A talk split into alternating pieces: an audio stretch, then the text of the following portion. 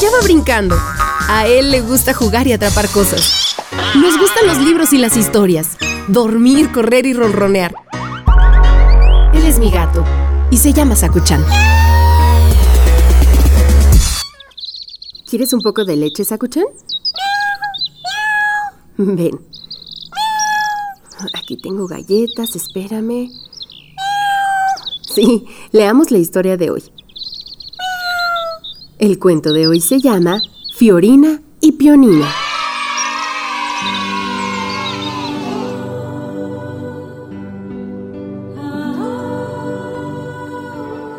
¿Sabes qué pasa, Sakuchan?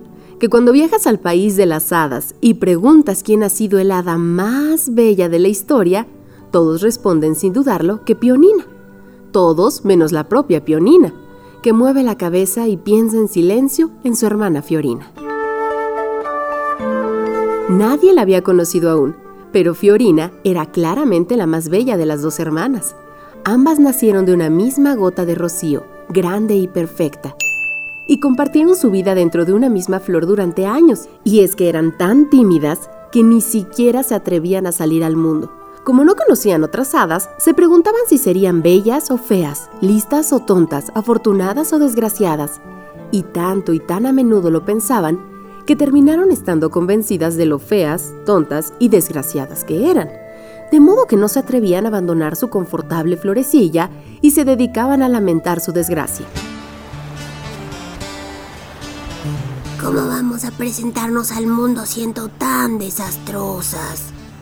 ¿Y si nos rechazan o se ríen de nosotras? Hasta que un día, Pionina consiguió reunir el valor suficiente para salir de la flor. Tengo la culpa de ser tan horrorosa, se dijo. Trataré de ser amable y alegre, así que puede que perdonen mis defectos. Pensaba ya decidida a salir. Pionina trató por todos los medios de conseguir que su hermana fuera con ella, pero Fiorina no se sentía capaz de superar su timidez, y aunque se moría de ganas por salir, decidió quedarse tranquila en la flor. Cuando Pionina abandonó su flor y comenzó sus acrobáticos vuelos, un brillo especial envolvió el inmenso campo de flores del que formaba parte su casa. Al ver aquella luz, cientos de hadas salieron de sus flores para verla y todas y cada una contemplaron admiradas la más bella hada que nunca hubieran conocido. Se armó un enorme revuelo alrededor de Pionina y en unos minutos se convirtió en la más famosa de las hadas por su belleza, inteligencia y fortuna. Pionina corrió a avisar a su hermana de lo equivocadas que habían estado durante años, pero no supo regresar a su flor. En aquel campo había tantos cientos de miles de flores tan iguales que Pionina no podía distinguir dónde había vivido. Buscó y buscó, pero no consiguió dar con Fiorina.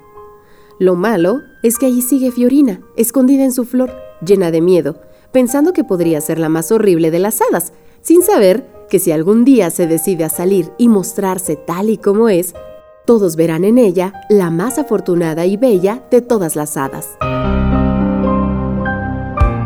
Colorín colorado, este cuento ha terminado. El que se quedó sentado se quedó pegado. ¿Ya viste, Sakuchan? En las flores puede vivir una vida. El chiste es tener el valor de salir y demostrar quiénes somos. Sí, a mí también me gustan las flores.